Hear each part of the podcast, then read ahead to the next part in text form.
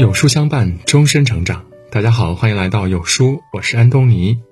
今天我们要分享的是，新冠三年后，我才终于读懂了加缪的《鼠疫》。最近，新一轮疫情又快速席卷了全国各地，上海新增感染者超过二十万例，广东、广西、四川等各地省份的感染者也持续上升。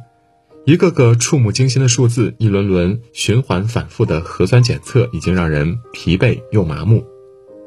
出门戴口罩成为常态，随时查看健康码成为习惯，一不小心密接就会被隔离。生活还能恢复原状吗？日子还会变好吗？身为平凡人，我们该怎样去面对这场疫情呢？其实这些问题早在七十多年前就被法国作家加缪写在了《鼠疫》一书中。这本书是加缪的代表作，也是他获得诺贝尔奖的经典作品。突如其来的鼠疫将普通小城的民众推入了深渊，从惶恐不堪、听天由命到奋起抗议，他们苦苦地赢到了最后。如果此刻你觉得熬不下去了，不妨看一看他们战胜瘟疫的故事。故事发生在二十世纪四十年代的奥兰城，这是一座毫无特色的城市，没有花园、树林和鸽子，一年四季的气候都很极端。长期处于恶劣环境中的居民们，除了经商赚钱，对其他事情呢都不感兴趣。他们平时干劲十足的工作，周末则去打牌、看电影、喝咖啡，日子单调乏味，却也安稳自在。可某一天，城中大批老鼠突然离奇死亡，打破了平静的氛围。起初，人们事不关己，纷纷指责政府部门灭鼠措施不力。直到接连有人因怪病死去，他们才意识到这是一场可怕的瘟疫。鼠疫来势汹汹，很快席卷全城，城中自上而下闹得人心惶惶。省长只好下令全城封闭，切断与外界的书信、电话往来，正式进入。防疫状态。那些在封城前离开的居民，本以为只是和家人短暂分别，没想到这一别就是遥遥无期，再难重逢。最早发现鼠疫的李鄂医生，将妻子送到外地疗养院去治病，结果直到妻子病重去世，他们都没能再见上一面。从巴黎过来工作的记者朗贝尔被迫滞留在了陌生的城市，承受着与恋人分离的痛苦，直面对死亡的恐惧。短短几个星期，原本秩序井然的城市就陷入了一片混乱中。先是食品供应短缺，物价疯狂上涨，穷人连口饭都要吃不起了。随后是汽油、水电实行配给制，车辆暂停通行，晚上到处都是一片漆黑。紧接着，商店相继倒闭，失业人数大幅增加，大街上挤满了无所事事的下岗人员。他们喝得酩酊大醉，聚在一起游行狂欢，借此排解负面情绪。绝望的鼠疫患者也趁机发泄怨气，通过拥抱、亲吻无辜的路人的方式传播疾病。后来，棺木和墓地也开始供不应求，成堆的尸体被扔进一个大坑里，集体埋葬。一场飞来横祸，让大家习以为常的平淡瞬间成为遥不可及的奢望。想起罗曼·罗兰说的一句话：“生命是建立在痛苦之上的，整个生活贯穿着痛苦。生活如海，起落无常，每个人都在潮起潮落之间不断经历着失去，遭遇出乎意料的社会变故，个人在其中可以说毫无办法，只有恐慌不安。但这。”绝不是一个人躺平的理由，放弃跟命运对抗，向苦难投降，只会遭受现实更加无情的碾压。我们作为社会的一份子，在自己的角色中尽力与疫情周旋，与所有人形成权力，才有可能驱散世界的黑暗。疫情爆发初期，由于政府管控不力，奥兰城一度陷入了瘫痪。城中居民要么悲观绝望、浑浑噩噩的混日子，要么及时行乐、不加节制的纵欲。只有一心救死扶伤的医生李鄂和视保护弱者为己任的社会活动家塔鲁，没有沉溺在消极情绪中。他们明白，结束这场灾难的唯一方法就是拼尽全力的与鼠疫搏斗。他们带头组织起志愿卫生防疫队，有条不紊地安排城中患病人员的隔离和治疗。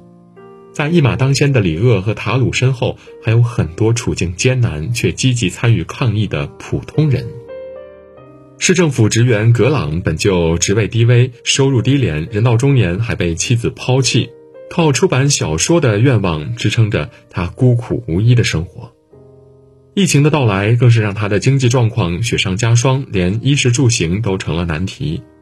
但他毫不犹豫地加入了防疫队，每天下班后就跑到医院帮忙，任劳任怨地协助专职人员工作。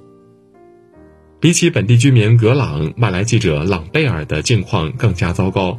一是他的生命随时都有可能被剥夺，再也见不到家乡的亲友和恋人；二是他在奥兰城举目无亲，心中的苦恼和愁闷都无处发泄。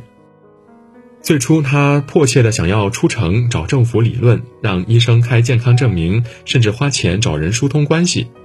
可他看到志愿者们为了防疫奋不顾身的样子后呢？内心深受触动，决定留在城中帮忙。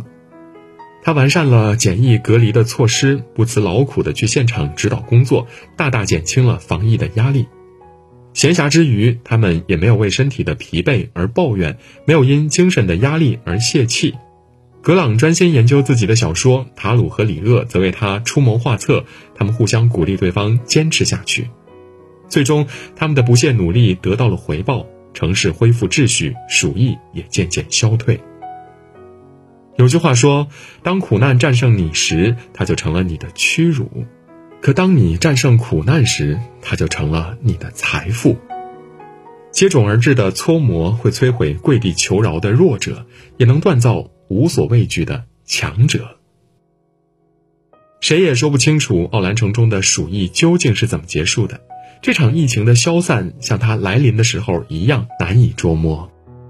突然间，治疗药物起了作用，防疫措施也收到了成效，病患的身体逐渐好转，感染者数量急剧下降，城市重现了往日的生机。那些严加防控、咬牙死撑的居民，竟然不知不觉就熬过了这场浩劫。救治了无数患者的李鄂，奔波在抗疫一线的朗贝尔，都安然无恙地通过了疫情的考验。只是他们的同伴格朗和塔鲁却不幸患上了鼠疫。年过半百、身体孱弱的格朗以为自己命不久矣，灰心丧气地烧掉了视若珍宝的小说手稿。但经过彻夜的挣扎后，求生意志还是在他的头脑中占据了上风。他抱着一丝希望，积极配合医生治疗，最后竟然奇迹般的恢复了健康。相比之下，塔鲁就没有这么好运了。在鼠疫被击退的最后关头，他感染了变异的病毒，所有治疗方案都不见效果。然而，哪怕被高烧烧到嘴唇发白、意识恍惚，塔鲁也拼尽全力与病魔缠斗。虽然他没能打赢生死之战，但他不放弃希望的勇敢、为他人付出的无私，都被身边的朋友铭记于心。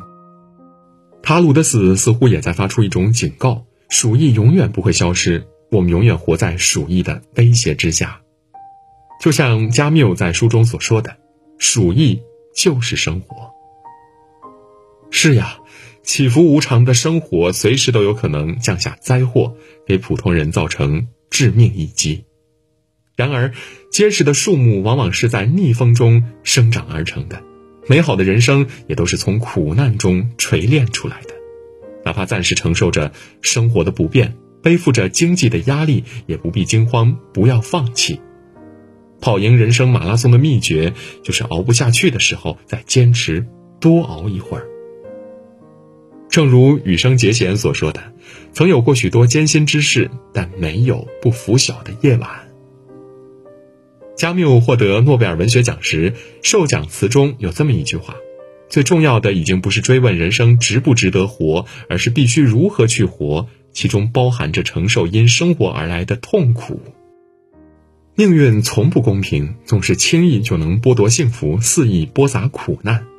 但命运也很公平，苦尽自会甘来，绝处终将逢生。我们现在所处的时代也充斥着种种艰辛，承载着重重焦虑。长期隔离在家，生活节奏被完全打乱了。工资微薄，却不敢轻易辞职跳槽，生意难以为继，不得不关店改行，另寻出路。许多人被周遭的负能量压垮，陷入无穷无尽的抱怨和悲观。作家契诃夫说：“困难与折磨对于人来说呢，是一把打向劈料的锤，打掉的应是脆弱的铁屑，断成的将是锋利的钢。生活总是伴随着苦难，但荒漠中开出的花儿往往最鲜艳。人生总是伴随着伤痛，但结成伤疤的地方才会最坚硬。”请把眼前的苦难和委屈一一咽下，熬过这些难熬的夜晚，老天自会还你一场春暖花开。点个再看吧，与朋友们共勉。疫情面前，谁都不是一座孤岛，纵使前方荆棘遍布，我们也要乘风破浪，奔赴前方。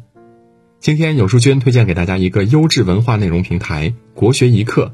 在这里，你会看到独到的生活感悟，用生活所感去读书，用读书所得去生活。长按识别二维码，关注“国学一课”，免费读世界名著，鉴赏世界名画。好啦，今天的文章就分享到这里。如果您喜欢今天的文章，或者有自己的看法和见解，欢迎在文末留言区和有书君留言互动。